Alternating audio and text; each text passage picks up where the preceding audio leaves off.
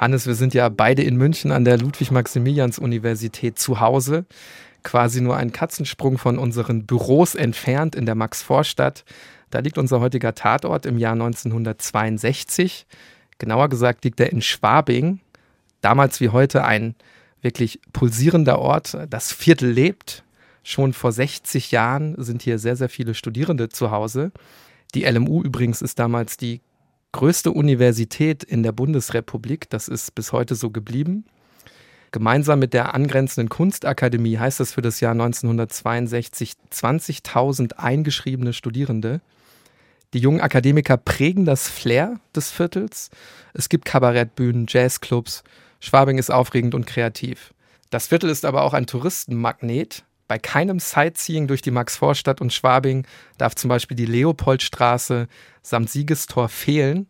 Parallel dahinter, im Grunde nur einen Steinwurf entfernt, verläuft auch der englische Garten.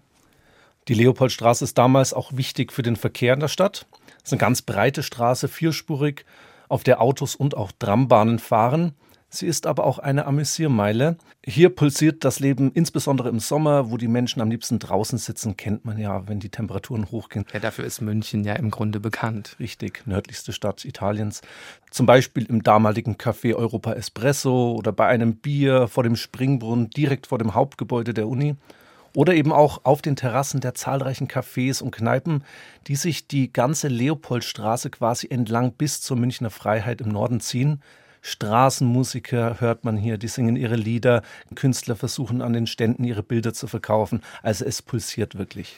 Ja, und damit nähern wir uns schon deutlich unserem Tatort, der liegt nämlich auch auf der Leopoldstraße.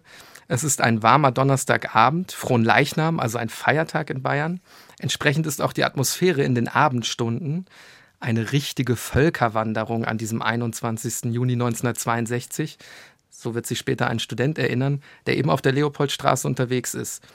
Auf den ersten Blick eine ungezwungene Stimmung. Es ist auch am späten Abend noch warm. Die Leute wollen einfach Spaß haben. An einer Straßenecke spielen spontan fünf Musiker Folksongs und bekommen relativ schnell viel Publikum. Es ist laut, es ist schon nach halb elf. Und Niklas, was passiert insbesondere in Großstädten, wenn es zu laut ist? Ja, in Berlin passiert nichts, würde ich jetzt sagen. In München beschweren sich viele Leute, auch hier bei ein kleiner Gruß an meinen Nachbarn, nicht immer alles zu ernst nehmen. Aber zurück zur Szene. Ein Stadtrat und weitere Anwohner rufen jetzt eben wegen Ruhestörung die Polizei. Die Streife donnert an, zwei Beamte steigen aus und laufen diese Leopoldstraße entlang, wo sich die ganzen Leute, meistens die jungen Leute, versammelt haben. Die sehen jetzt da überall stehen Menschen auf dem Gehweg, auf den Grünstreifen, zwischen den Fahrbahnen. Die Autos auf der Leopoldstraße, die kommen nur mit Mühe vorbei. Es geht also hier auch um mehr als nur um Ruhestörung aus der Sicht der Polizisten. Sie müssen jetzt irgendwie handeln und sie wissen, wo sie anfangen müssen, wo eben der Kern dieser in Anführungszeichen Unruhe nämlich ist. Ja, bei den Straßenmusikanten, die zwingen sie jetzt in den Streifenwagen. Das sieht für die Zuschauer so aus, als werden die einfach verhaftet. Und das wollen die natürlich nicht akzeptieren. Es kommt zu Protesten. Die Menschen beschimpfen die Einsatzkräfte, doch es bleibt nicht beim Brüllen allein. Der grüne BMW der Polizei wird umringt. Es entsteht ein regelrechter Tumult. Das Auto wird hinten angehoben und jemand sticht jetzt in einen der Reifen. Den Ordnungskräften entgleitet allmählich die Kontrolle. Immer mehr Personen tummeln sich jetzt um diesen Polizeiwagen. Die rufen Verstärkung, die Verstärkung rückt auch an. Doch obwohl jetzt drei der Musiker und auch erste Demonstranten auf die nächste Polizeiwache gefahren werden, bekommen die Beamten die Situation nicht mehr unter Kontrolle. Einfach weil sich immer mehr Menschen versammeln. Bis zu 5000 sollen es in der Spitze sein. Es kommt jetzt auch zu den ersten kleineren Handgemengen. Die Massen setzen sich einfach auf die Straße und auf die Schienen der Trambahn. Jetzt kommt es zu kuriosen Szenen. Es werden einfach Stühle aus den angrenzenden Kneipen herbeigeschafft und als Blockade genutzt. Der Verkehr wird wirklich komplett lahmgelegt. Die Polizei wird den Platz zweimal räumen in dieser Nacht. Wie können wir uns das vorstellen? Im Grunde wie so ein ernst gewordenes Katz-und-Maus-Spiel. Die Ordnungskräfte werden mit Steinen und Bierflaschen beworfen, als sogenannte Fopos, also als Volkspolizisten, beschimpft Fopus waren damals in der DDR die Polizisten. Oder eben auch, sie werden als Nazi-Polizei niedergeschrien. Die Beamten bilden Ketten, die versuchen, die Protestierer regelrecht wegzuschieben. Wer nicht schnell genug ist, wird an Hauswände gedrängt oder auch mit Gummiknüppeln von der Polizei geschlagen. Schaulustige beobachten das Spektakel von Mauern und Zäunen und dadurch füllt sich diese Szenerie immer mehr. Relativ spät in der Nacht, erst um 1.40 Uhr, hat das Ganze dann ein Ende. Die Polizei erklärt den Einsatz für beendet. 41 Leute werden insgesamt verhaftet. Jetzt könnte man sagen, Ruhe kehrt ein, aber der Höhepunkt der Auseinandersetzung, der ist noch lange nicht erreicht, denn dieser Fronleichnamsdonnerstag ist nur der Auftakt der sogenannten Schwabinger Krawalle und längst nicht ihr Höhepunkt. In den nächsten vier Nächten wird es zu regelrechten Straßenschlachten kommen. Der Münchner Merkur titelt beispielsweise In Schwabing ist der Teufel los. Jetzt stellen wir uns die Frage, wie kann es dazu kommen, dass aus einem harmlosen Polizeieinsatz ein Aufruhr wird, der München tagelang in einen Ausnahmezustand versetzt. Wir sprechen heute darüber, wie die Gewalt an diesen Tagen eskaliert. Wir sprechen über die Rolle der Polizei samt deren Strategie der Konfrontation. Wir sprechen aber auch über die Hintergründe und Motive für diese Schwabinger Krawalle und welche Rolle die Ereignisse für die spätere 68er Bewegung spielt, in der ja Schwabing auch nicht eine ganz unbedeutende Rolle einnimmt. Über all das sprechen wir später in dieser Folge auch mit unserem Gast, dem Historikerkollegen Stefan Hemler. Wir, das sind Hannes Liebrand und Niklas Fischer, zwei Historiker von der Ludwig-Maximilians-Universität in München. Das ist ein Podcast von Bayern 2 in Zusammenarbeit mit der Georg von Vollmer Akademie. Das ist Tatort Geschichte.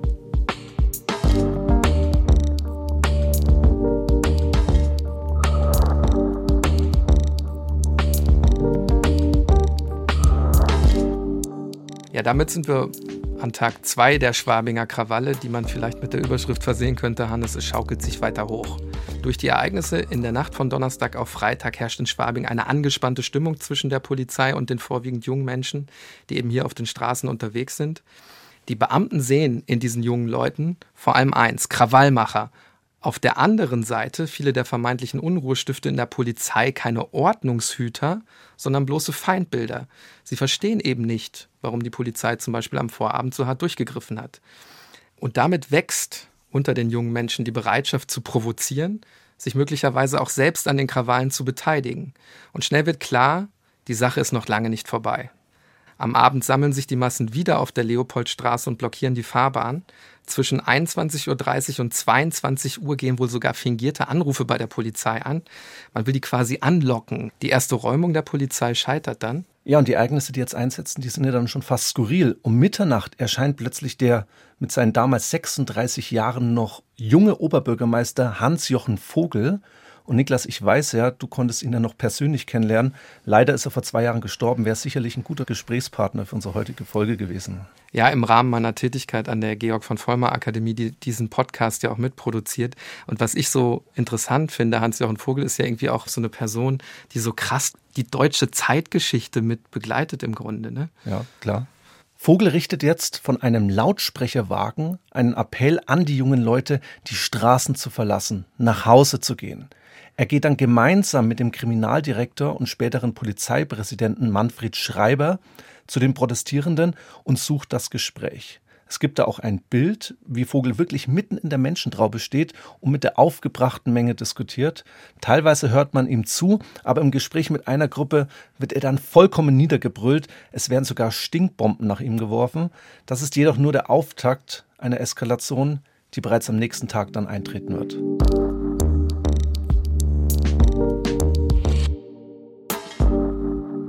Diesen dritten Tag, den könnte man als Eskalation labeln.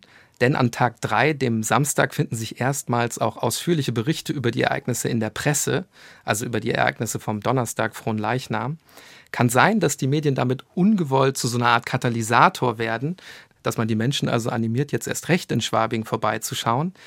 Tatsache ist, wieder strömen tausende junger Leute auf die Leopoldstraße, wieder wird die Straße blockiert und das passiert diesmal wohl auch sehr koordiniert. Trillerpfeifen als Signal, um ganz langsam die Straße zu überqueren, damit die Autos eben nicht mehr vorbeifahren können. Und die Autos, die dann da eben stehen, die werden auch noch richtig schön durchgeschüttelt. Und die teils berittene Polizei, gab es ja damals und übrigens heute auch noch, wird laut Polizeibericht mit Feuerwerkskörpern angegriffen. Warum? Man möchte die Pferde aufscheuchen, in Panik versetzen. Flaschen und Steine werden ebenso geworfen, Streifenwagen werden demoliert. Es kommt auch zu wirklich direkten körperlichen Angriffen. Drei Polizisten tragen laut Polizeibericht kleinere Verletzungen davon.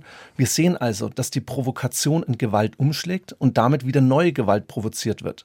Um 23.40 Uhr, also mitten in der Nacht, geht auf der Leopoldstraße gar nichts mehr. Bis zu 10.000 Menschen sollen sich da versammeln. Die Polizei beginnt dann mit der Räumung, nicht nur von der Leopoldstraße, sondern zum Beispiel auch die Kneipen in den Seitenstraßen werden geräumt. Das wichtigste Werkzeug der Polizei ist wieder der Gummiknüppel, der auch in dieser Nacht wirklich sehr viel geschwungen wird. Ja, es wird einfach wieder wahllos in die Menge hineingeschlagen. Hören wir mal kurz rein in die Strategie der Polizei, denn die ist doch sehr aufschlussreich. Wir werden zunächst über Lautsprecher die Demonstranten auf die Ungesetzlichkeit ihres Handelns hinweisen und gleichzeitig zum Verlassen des Platzes auffordern. Sollte diesen Aufforderungen nicht entsprochen werden, so müssen wir allerdings den Platz zwangsweise räumen.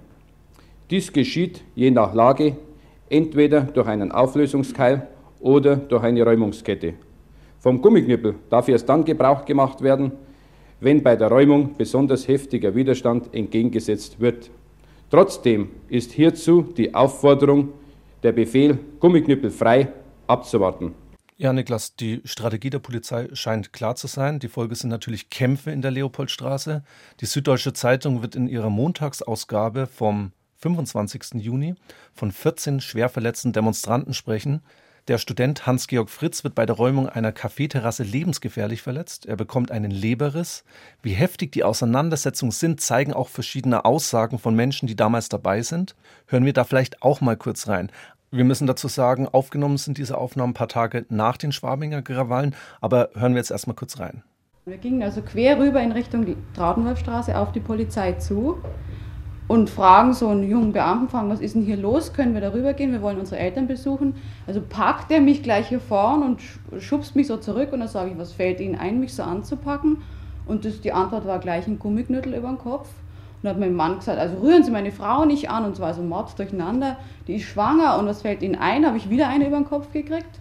Dann haben sie sich über meinen Mann hergemacht und dann haben sie ihn zu zehn oder zwölf oder wie viel es waren, ich weiß nicht, haben sie ihn also völlig zusammengeknallt und haben ihn dann mitgeschleppt. Und dann haben mich hilfreiche Halbstarke nach Haus gebracht. Wurde aber zurückgetrieben mit der Menge, weil die alle da rauskamen. Ich habe Prügel bekommen am Knie, ich bin dann hingefallen. Ich bin überrannt worden und dann kamen zwei Polizisten zurück und schlugen auf mich ein. Sie haben mir das Knie also furchtbar zugerichtet. Ich bin am Samstagabend ungefähr um dreiviertel eins nach Hause gekommen mit meinem Roller in die Einmüllerstraße 6, wo ich wohne. Da kamen drei Polizisten und fingen mich an mit einem Gummiknüppel zu schlagen, trotz, obwohl ich gesagt habe, dass ich hier wohne in der Straße und schlugen so, dass ich eine blutige Wunde an meinem Kopf hatte, die zugenäht werden musste. Übrigens dürfen wir nicht vergessen zu erwähnen, 16 Personen werden in dieser dritten Krawallnacht festgenommen. Aber noch immer ist nicht das Ende erreicht. Der folgende Tag wird zwar weniger Menschen anlocken, aber die Gewalt bleibt allgegenwärtig.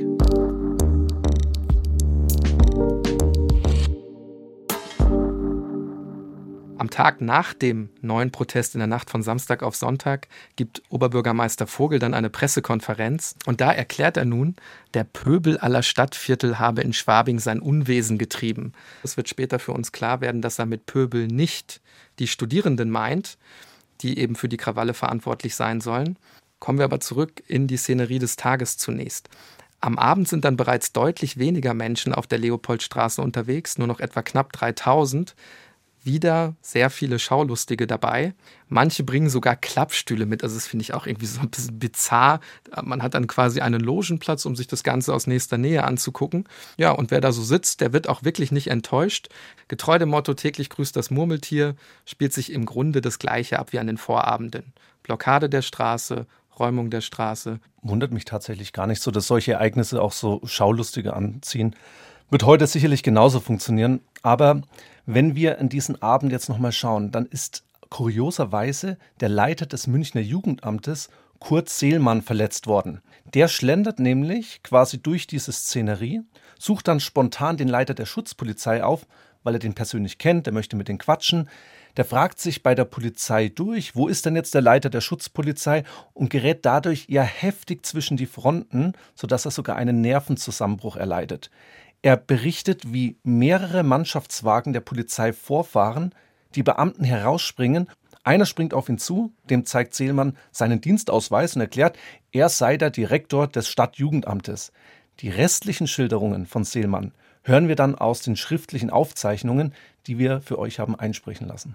Der junge Beamte, den ich nie wiedererkennen würde, wenn ich ihn sähe, wollte sicherlich seinen Befehl erfüllen und hat vielleicht auch in der allgemeinen Panik, die sich währenddessen entwickelte, mich nicht ganz verstanden. Aber schließlich musste er doch meine weißen Haare sehen und konnte mich schwer für einen Rabauken halten. Trotzdem schrie er mich an. Wer du bist, ist mir wurscht. Schau, dass du weiterkommst und um mir etwas schnellere Füße zu machen, schlug er mir mit dem Gummiknüppel auf den Rücken und zwang mich, hinter den anderen herzulaufen. Seelmann wird dann mit der Gruppe weggetrieben, bekommt einen weiteren Schlag ab, irgendwann biegt die Masse ab und der Leiter des Münchner Jugendamtes berichtet weiter. Ich war der Meinung, nun seien wir in Sicherheit, verringerte mein Tempo unbeträchtlich. Ich war mit meinen 62 Jahren etwas außer Atem gekommen, und da bekam ich meinen dritten, den heftigsten Schlag auf die unteren Hals- und die oberen Rückenwirbel. Hier sah ich auch, wie eine ältere Frau links von mir geschlagen wurde, stolperte und beinahe zu Fall gekommen wäre. Und in diesem Augenblick galoppierte auch noch eine berittene Polizei in unseren flüchtenden Haufen hinein. Links und rechts von mir ritten sie auf dem Gehsteig an mir vorbei. Ich erinnere mich, dass ein junger Mann schrie, Schießt doch gleich, dann seid ihr uns los.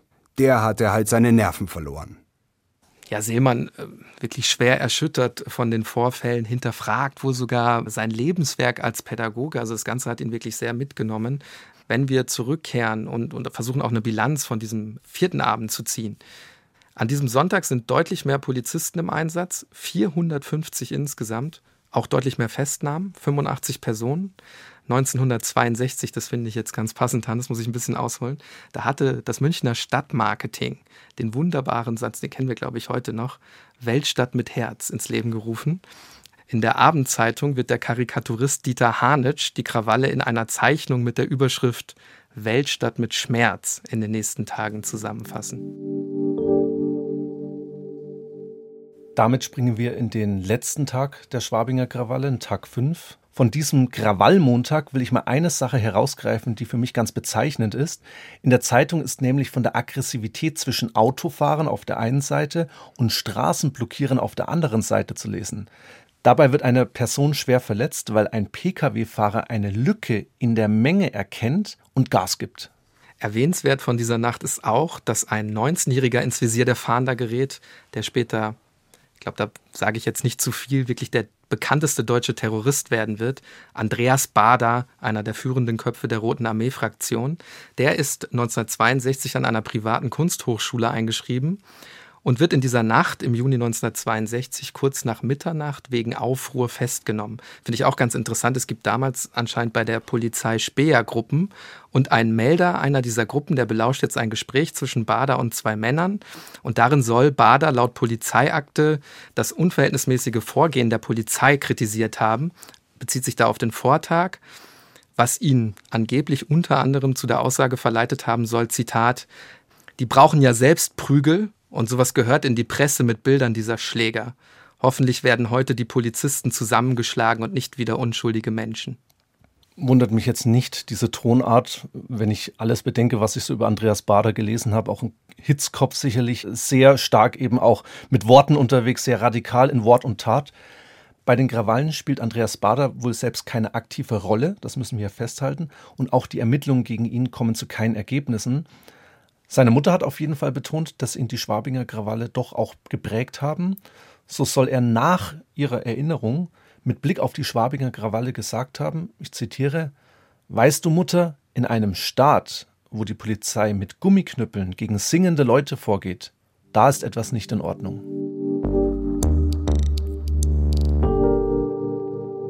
An Tag 6 ebben die Proteste deutlich ab. In der Zeitung ist schon fast erleichtert von einer Ruhe in Schwabing zu lesen, was übrigens der Polizei in den Tagen davor nicht gelingt. Das regelt jetzt das Wetter. Wohl auch der Regen verhindert weitere Massenaufläufe. Das Polizeisportfest fällt heute wegen schlechter Witterung aus. Steht auf Zetteln, die an Bäumen im englischen Garten kleben. Das gehört dann wohl in die Kategorie Sarkasmus. Damit haben wir die chronologischen Ereignisse der Krawalle nachgezeichnet, an denen sich nach Polizeiangaben übrigens bis zu 30.000 Menschen insgesamt beteiligt haben sollen. Passanten und Randalierer lassen sich bei solchen Schätzungen natürlich schwer voneinander unterscheiden. Fest steht, die Schwabinger Krawalle enden so plötzlich, wie sie fünf Tage vorher begonnen haben. Was bis heute nicht vorbei ist, das ist die Deutung der Straßenschlachten in diesen Junitagen 1962. Ja, einer, der das als Historiker sehr detailliert und wie ich wirklich finde, auch spannend und anschaulich bis ins Detail rekonstruiert hat, der ist heute bei uns zu Gast. Darüber freuen wir uns sehr. Stefan Hemler, einer der Autoren des Buches Die Schwabinger Krawalle. Stefan, schön, dass du da bist. Ja, freut mich auch, dass ich hier sein kann. Wir haben so ein paar Fragen vorbereitet, würden einfach in die Aufarbeitung dieser Krawalle gehen. Und da würde mich zunächst die Perspektive der Protestierenden interessieren. Stefan, du hast ja die Polizeiakten oder ihr habt in dem Buch die Polizeiakten ausgewertet, also welche Gruppen sich an diesen Protesten beteiligt haben. Auslöser sind die Lieder der Musiker in der Nähe der Uni. Kann man also sagen, das Ganze spielt sich im weitesten Sinne im Studentenviertel ab. Das ist ein studentischer Protest? Nein, also das würde ich so nicht sagen.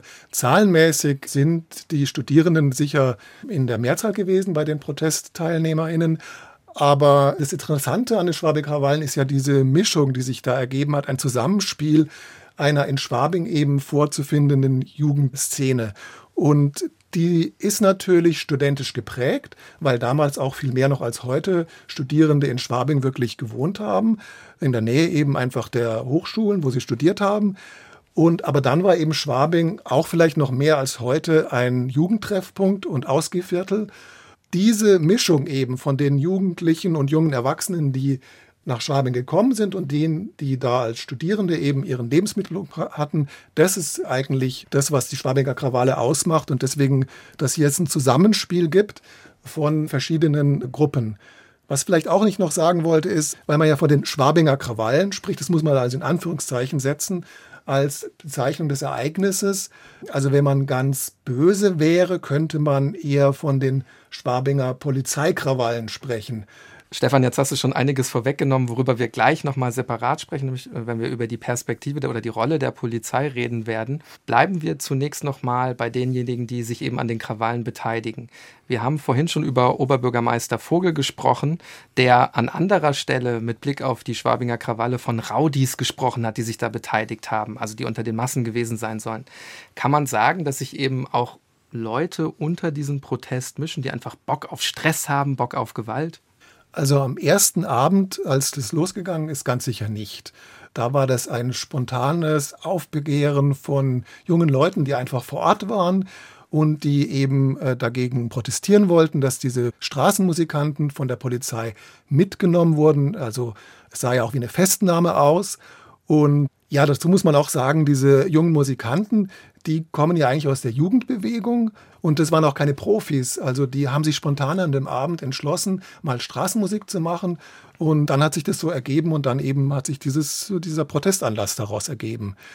Jetzt an den weiteren Abenden, da kann man schon sagen, dass auch andere jetzt hinzukamen. Da gab es Mund-zu-Mund-Propaganda, Medienberichte ja dann auch, die das so ein bisschen hochgeschaukelt haben. Also auch dann Schaulustige und Neugierige, die da zugekommen sind. Aber da ist es jetzt auch, muss ich also auch dieser Vogelthese widersprechen. Das ist so von der Politik und der Polizei eben ins Spiel gebracht worden, weil es einfach eine angenehme Erklärung war, dass so die Raudis kommen von draußen, das sind gar keine Münchnerinnen. Ähm, Moped-Gangs aus Frankfurt habe ich, glaube ich. Genau, ja, ja, genau. Und äh, das ist halt angenehm, das so anzunehmen, dann hat man damit eigentlich weniger zu tun. Aber also wir haben ja die Polizeiakte eben ausgewertet und da haben wir zumindest ein Indiz dafür, dass es anders gewesen sein muss, weil also diese Personen, gegen die staatlich ermittelt wurden, also überwiegend festgenommen, das sind 248 Personen. Da haben wir eben auch, äh, weil die Angaben ja noch vorhanden sind, haben wir also auch die Wohnorte mit äh, untersuchen können und also 89 Prozent der Personen kommen aus äh, Schwabing oder umgelegenen Stadtvierteln. Und also von den 248 sind nur 18 von auswärts.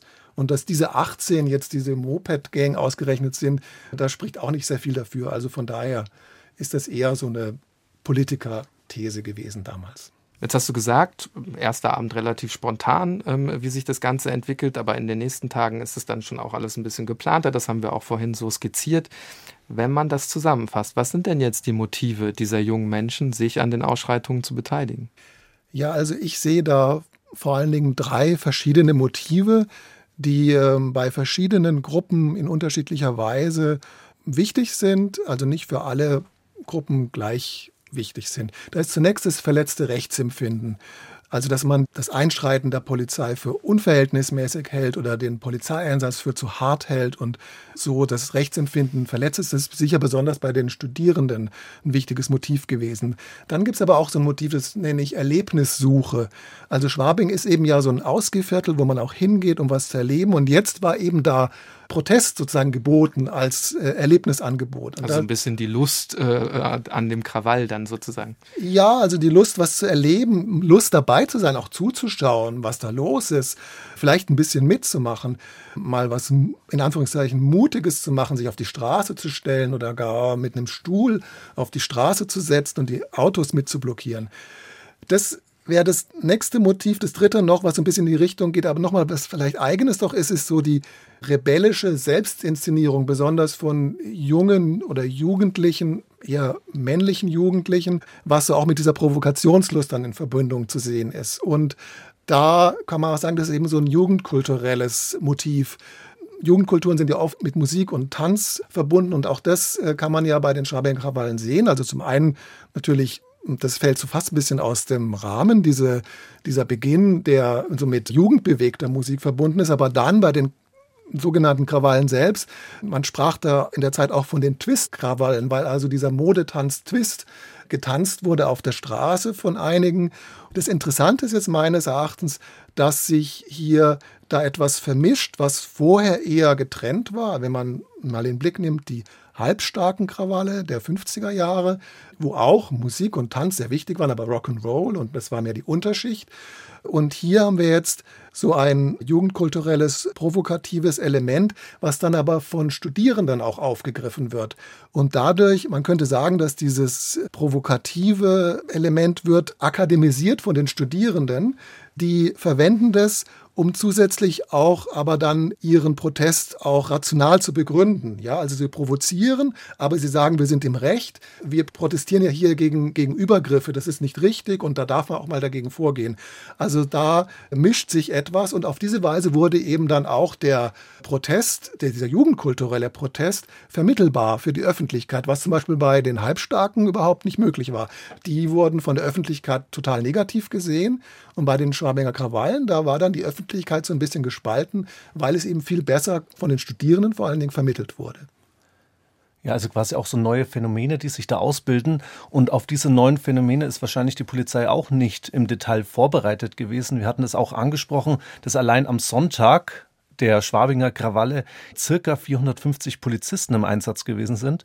Der Polizeipräsident von München, der erklärt wenige Tage nach den Ereignissen in der Welt am Sonntag, ich zitiere mal kurz, wir haben uns immer wieder und stundenlang alle überlegt, wie wir gegen diesen Sauhaufen vorgehen sollen.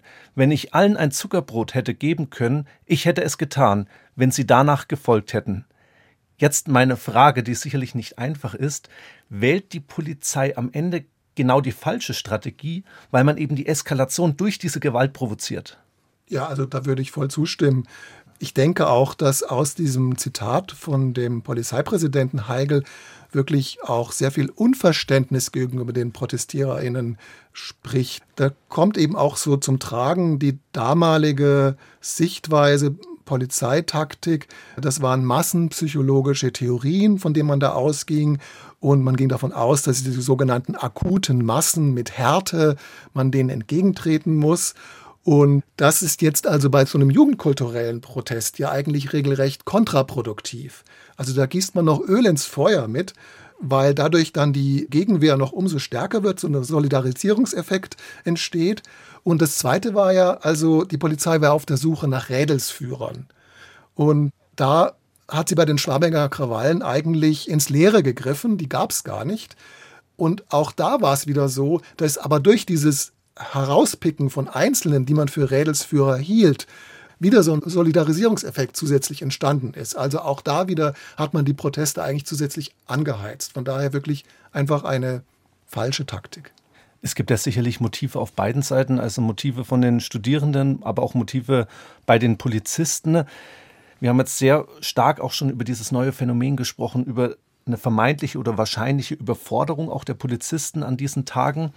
Die Frage ist, ob darüber hinaus auch das Motiv eines Feindbildes vielleicht auch eine Rolle spielen kann. Also ich sage das jetzt mal salopp, äh, der Student, der eben ja noch nicht viel geleistet hat im Leben, während eben die Polizisten jetzt hier für Ruhe und Ordnung sagen müssen. Meinst du, dass es auch solche Motive vielleicht innerhalb der Polizei eine Rolle gespielt haben könnte? Ja, also solche Vorstellungen können sicher eine Rolle gespielt haben, wenn man auch bedenkt, dass diese Polizeischüler, die da eingesetzt wurden, das waren 200 von den insgesamt etwa 1000 Polizisten, die zum Einsatz kamen, dass die auch so internatsähnlich, fast kaserniert untergebracht waren und dann in einer solchen Lebenssituation dann auch eher solche Feindbilder kommuniziert werden und äh, so ein gewisser Chorgeist da entsteht. Und zum anderen sind das ja unerfahrene Polizisten, die also einer neuen hm, Protestsituation hier ausgesetzt sind.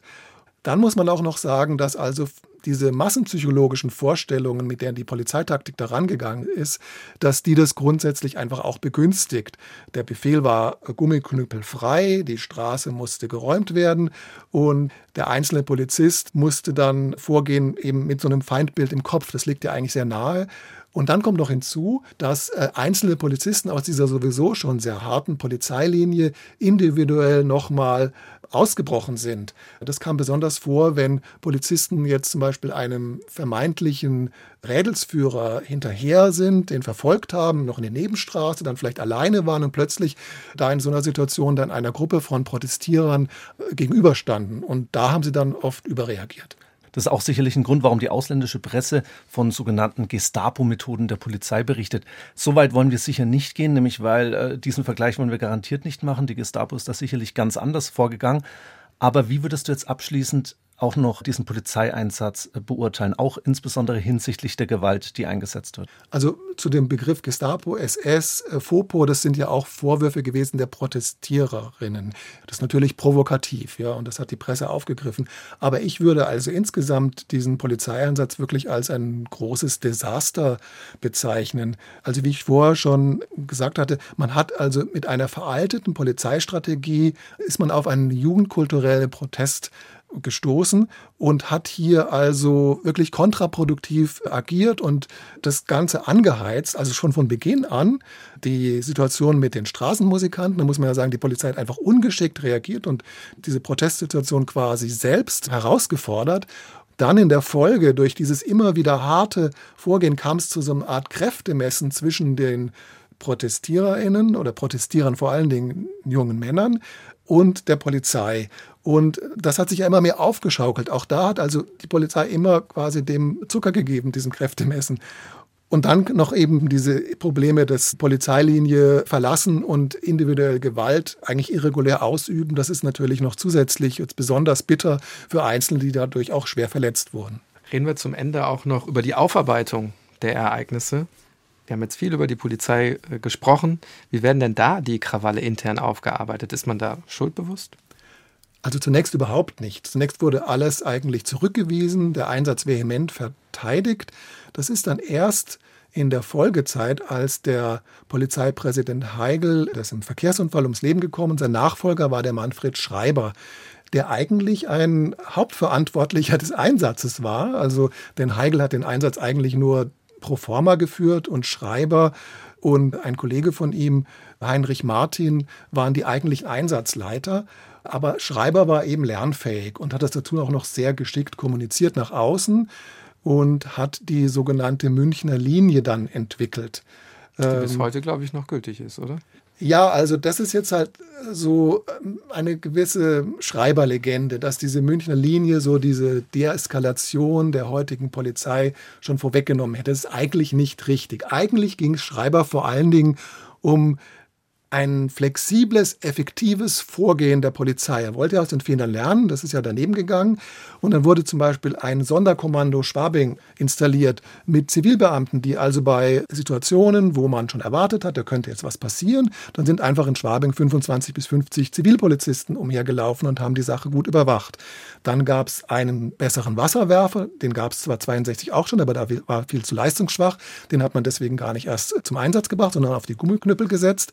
Und dann gab es einen sogenannten Fernsehwagen, der hat also gefilmt, um Beweismittel zu sichern gegen die Protestierer. Und das einzige Element, was wirklich so ein bisschen in die Richtung geht von heutigem polizeitaktischen Verständnis, das war, dass ein Polizeipsychologe angestellt wurde, der Rolf Umbach, und der hat wirklich auch angefangen, der Polizei zu vermitteln, neue Vorstellungen, dass man kommunikativ mehr auf die Protestierer zugehen sollte.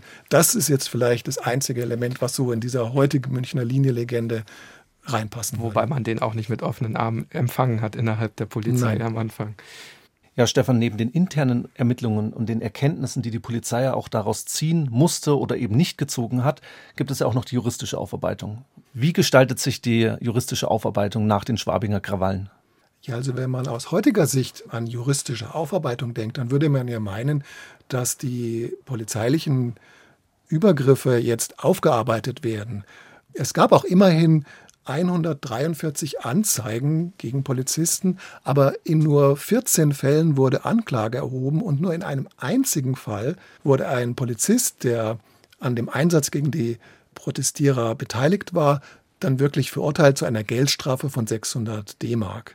Hingegen führten die Prozesse gegen die Protestteilnehmer und Protestteilnehmerinnen, das waren 235 junge, überwiegend Männer und 13 Frauen, immerhin zu 50 Verurteilungen. Also die Vorwürfe damals lauteten Aufruhr, Auflauf oder Landfriedensbruch. Aus heutigem Demonstrationsstrafrecht wären die allermeisten Prozesse gar nicht führbar mehr. Aber in der damaligen Zeit war eben jemand, der an so einem spontanen Protest teilnahm, der setzte sich da schon ins Unrecht, einfach weil die Polizei dazu aufrief, jetzt äh, die Straße zu räumen. Heute würde man das Versammlungsrecht da viel höher werten und da könnte die Polizei nicht einfach so die Straße deswegen räumen. Die Urteile waren auch nicht unbedingt milde, zehn Geldstrafen bis zu 1000 D-Mark sieben Anordnungen von Jugendarrest, 27 Bewährungsstrafen, davon drei Fälle, wo die Verurteilten zunächst in U-Haft gesessen waren und dann auf Bewährung entlassen wurden nach dem Urteil und immerhin sechs Gefängnisstrafen ohne Bewährung zwischen drei und 13 Monaten. Damals konnte man also auch noch ja bei Strafen von unter zwei Jahren auch noch ohne Bewährung verurteilt werden leichter. Vielleicht noch zum Schluss die fünf Straßenmusikanten, die wurden auch verurteilt zu Geldstrafen über 20 bis 40 D-Mark. Als Grund wurde jeweils angegeben eine Mittäterschaft begangene Übertretung des groben Unfugs. Des, des, groben Unfugs, das gibt es heute so, glaube ich, auch nicht mehr. Der grobe Unfug, ja, das. Ja. Wir alle kennen ja die 68er Jahre als eine Zeitphase des Aufbegehrens gegen Autoritäten oder des Hinterfragens von alten Traditionen. Und jetzt stellt sich für mich, aber sicherlich auch für viele Zuhörerinnen und Zuhörer die Frage, wie man diese Schwabinger Krawalle im Kontext auch der danach allmählich einsetzenden 68er-Bewegung verorten kann. Also wo sind vielleicht Gemeinsamkeiten und Unterschiede? Ist es vielleicht sogar eine Art von Vorbote? Es ist auch oft so vom Vorläufer die Rede. Und da würde ich sagen, dem kann ich nicht zustimmen. Da sind die Unterschiede einfach zu groß zwischen 62, Schwabinger Krawalle, und den 68er Zeit. Wenn man zum Beispiel die Protestbeteiligten sich anschaut. Wir haben ja gesehen, dass es zu so einer Aufbegehren einer Jugendszene kam, wo sich vielerlei Beteiligte gemischt haben. Das war in der 68er Zeit gar nicht so. Das waren wirklich vor allen Dingen Studierendenproteste. Und das ist nicht gelungen, da äh, stark andere Gruppen, außer vielleicht noch SchülerInnen, einzubeziehen ziehen. Auch gibt es keine so direkte Verbindung personeller Art, die man oft gesucht hat, dass es also irgendwie eine größere Zahl von Leute gegeben hätte, die bei den Schwabeck-Krawallen beteiligt waren und dann 68 auch aktiv geworden sind. Da sind einfach die Studentengenerationszyklen zu kurz. Aber als Vorbote, so in einem abstrakteren Sinne, da kann man meiner Meinung nach schon von den Schwabinger Krawallen sprechen mit Blick auf 68. Denn es zeigt sich eben 1962 schon so ein Jugendprotestpotenzial. Das sind jetzt nicht mehr nur Unterschichtsjugendliche wie bei den halbstarken Krawallen, sondern das sind jetzt auch schon die Studierenden, die da mit einbezogen sind und die werden also unruhiger und rebellischer und es zeigt sich auch bei anderen Protestereignissen, also zum Beispiel im Jahr danach bei der Spiegelaffäre oder 1965 bei Protesten zum Thema Bildungsnotstand. Es war dann an der Zeit auch von der Unruhe der Studenten immer gerne die Rede und erst in der zweiten Hälfte der 60er Jahre oder in der Provinz dann eher so gegen Ende der Zeit, 68er Zeit, ist so eine studentische Protestszene wirklich entstanden, wo zusammenhängend dann immer wieder agiert wurde und auch Gruppen kontinuierlich aktiv waren. Der Historiker Detlef Siegfried, jetzt kommt eine richtig schöne Formulierung, der sieht in den Schwabiger Krawallen einen der Zitat herausragenden immateriellen Erinnerungsorte der Bundesrepublik. Ein mythisches Ereignis, das das Ende der Adenauer-Ära und die Liberalisierung der Bundesrepublik anzuzeigen scheint. Ist das eine Bewertung, die du teilen würdest? Also da könnte ich mich jetzt ganz kurz halten und sagen, hm, Detlef Siegfried hat eigentlich immer recht, da müssen wir zustimmen. Aber mir gefällt auch wirklich ganz konkret an dieser Formulierung zwei Elemente. Äh, zum einen die Rückbindung an etwas, was zu Ende geht, nämlich die Adenauer-Ära. Und dass man also die Schwammiger Krawalle nicht so sehr sieht mit Blick auf die 68er-Zeit, die noch kommt, sondern eher das, was ausklingt. Und damit sind die Schwabinger Krawalle meines Erachtens mehr verbunden und man versteht sie besser, wenn man sie in diesem Zusammenhang sieht. Und der andere Punkt ist dieses mythische Ereignis, also der Mythos, zu dem die Schwabinger Krawalle in der Erinnerung zunehmend gemacht wurden, dann in der Folgezeit. Und da sehe ich eben als Historiker meine Aufgabe, zunächst mal diesen Mythos möglichst zu dekonstruieren und mit Hilfe von verfügbaren Quellen zu hinterfragen. Und das ist ja hoffentlich auch jetzt hier in dem Podcast heute deutlich geworden. Ja, Stefan, jetzt hast du so wunderbare Schlussworte äh, gesprochen, die, glaube ich, nochmal sehr eindringlich deutlich gemacht haben, wie 1962 zu verorten ist, dass wir beide Hannes eigentlich gar nichts mehr sagen dürften. In jedem Fall herzlichen Dank, dass du da gewesen bist. Vielen Dank. Ja, gern geschehen, hat mir viel Spaß gemacht. Was ich ganz spannend finde, und das hat Stefan ja ein wenig deutlich gemacht gerade, Schwabing wird eben auch ein wichtiges Zentrum der 68er Bewegung sein. Hier entsteht zum Beispiel direkt hinter der Leopoldstraße eine der ersten von jungen Eltern gegründeten Kitas in Deutschland. Aber auch die Gewalt wird in Schwabing zunehmen. Nachdem am 11. April 1968 in Berlin Rudi Dutschke angeschossen wird, machen viele Münchner Studierende dafür die Kampagne der Bild-Zeitung verantwortlich. Insbesondere verlagert sich dann äh, dieser Schauplatz in die Schellingstraße, also wirklich nur ein Katzensprung von der Leopoldstraße entfernt, übrigens auch, wo Niklas und ich unser Büro haben. Dort befand sich in der damaligen Zeit die Druckerei der Boulevardzeitung der Bild und es kommt zu tagelangen und heftigen Auseinandersetzungen zwischen Demonstranten und der Polizei. Zitat Bild hat mitgeschossen, lautete eine der Parolen. Die Redaktion wird gestürmt und am Ostermontag 1968 eskaliert die Situation vollends. Die Polizei nimmt da 120 Demonstranten fest. Der Fotoreporter Klaus Frings wird von einem Stein schwer getroffen und stirbt. Auch der Student Rüdiger Schreck stirbt an einer Schädelfraktur. Bis heute sind die genauen Umstände des Todes nicht geklärt. Wir können also sagen, Party, Proteste, Politik, Gewalt, all das finden wir in Schwabing der 1960er Jahre. Übrigens, Dieter Kunzelmann, Mitbegründer der berühmten Kommune 1, soll die Schwabinger Krawalle sogar verschlafen haben. Der geht einfach nicht hin, aber er äußert sich auch in der Zeit zum Stadtviertel München. Und zwar sagt er, ich zitiere, in der gesamten Bundesrepublik gab es keinen lebendigeren Ort als München-Schwabing. Kunzelmann ist dann auch jener, der dann Ende der 60er Jahre die linke Terrorgruppe Tupamaros gründet. Aber darüber können wir jetzt nicht weiterreden auch wenn wir uns am Ende doch noch in den 1968er Jahren geblieben sind, haben wir alle jetzt gesagt, okay, die Schwabinger Krawalle sind jetzt keine eindeutigen oder unmittelbaren Vorboten des Studentenprotestes 1968. Ja, und erst recht führen die Ereignisse jetzt nicht linear in den späteren Terrorismus, Stichwort Rote Armee-Fraktion und andere Gruppen. Aber womöglich, wir haben ja über Andreas Bader gesprochen, prägen sie ihn zumindest partiell. Das können wir natürlich auch am Ende nicht bewerten, in welchem Ausmaß. Er ist damals 19 Jahre alt, aber er ist eben bei den Schwabinger Krawallen anwesend. Damit sind wir am Ende angekommen. In der nächsten Woche haben wir für euch dann eine Spezialfolge. Da geht es zwar am Rande auch um einen bzw. mehrere Tatorte. Die Tatwerkzeuge, mit denen wir uns in der nächsten Episode beschäftigen, die sind dann aber eher metaphorisch zu verstehen. Wir beschäftigen uns nämlich mit Geschichte als Waffe im Zusammenhang mit dem Krieg in der Ukraine. Eine Waffe, die Wladimir Putin immer wieder in der Hand hält, um mit historischen Bezügen den russischen Angriff auf die Ukraine zu rechtfertigen. Seine Reden und seine Aussagen rücken wir dabei in den Mittelpunkt der Folge und machen dabei eine Zeitreise von den Ursprüngen der gemeinsamen ukrainisch-russischen Vergangenheit bis zur direkten Vorgeschichte des heutigen Krieges. Unser Weg führt uns von der Tradition der Kiewer Russ über den Zerfall der Sowjetunion bis auf die Krim im Jahr 2014. Ihr merkt also, es lohnt sich auch in der kommenden Episode wieder einzuschalten unter tatortgeschichte.bayern2.de. Da könnt ihr uns Feedback hinterlassen, wenn ihr also der Meinung seid, das war heute kein grober Unfug, Hannes. Wir freuen uns natürlich aber auch über Kritik. Darüber hinaus ist immer noch ein bisschen Luft nach oben bei unseren Bewertungen, zum Beispiel über Apple Podcast und andere Streaming-Anbieter. Schaut gern auch bei unserem Instagram-Kanal vorbei. Da versuchen wir immer neben den Episoden auch nochmal Zusatzinformationen einzustreuen. Am Ende bleibt mir noch zu sagen, Tatort Geschichte ist ein Podcast von Bayern 2 in Zusammenarbeit mit der Georg von Vollmer Akademie. Das Ziel der Georg von Vollmer Akademie ist es, Menschen zur aktiven Teilhabe an unserer Gesellschaft zu sensibilisieren. Das tut sie über verschiedene Bildungsveranstaltungen. Schaut gern ins Seminarprogramm rein. Das findet ihr unter www.vollmer-akademie.de.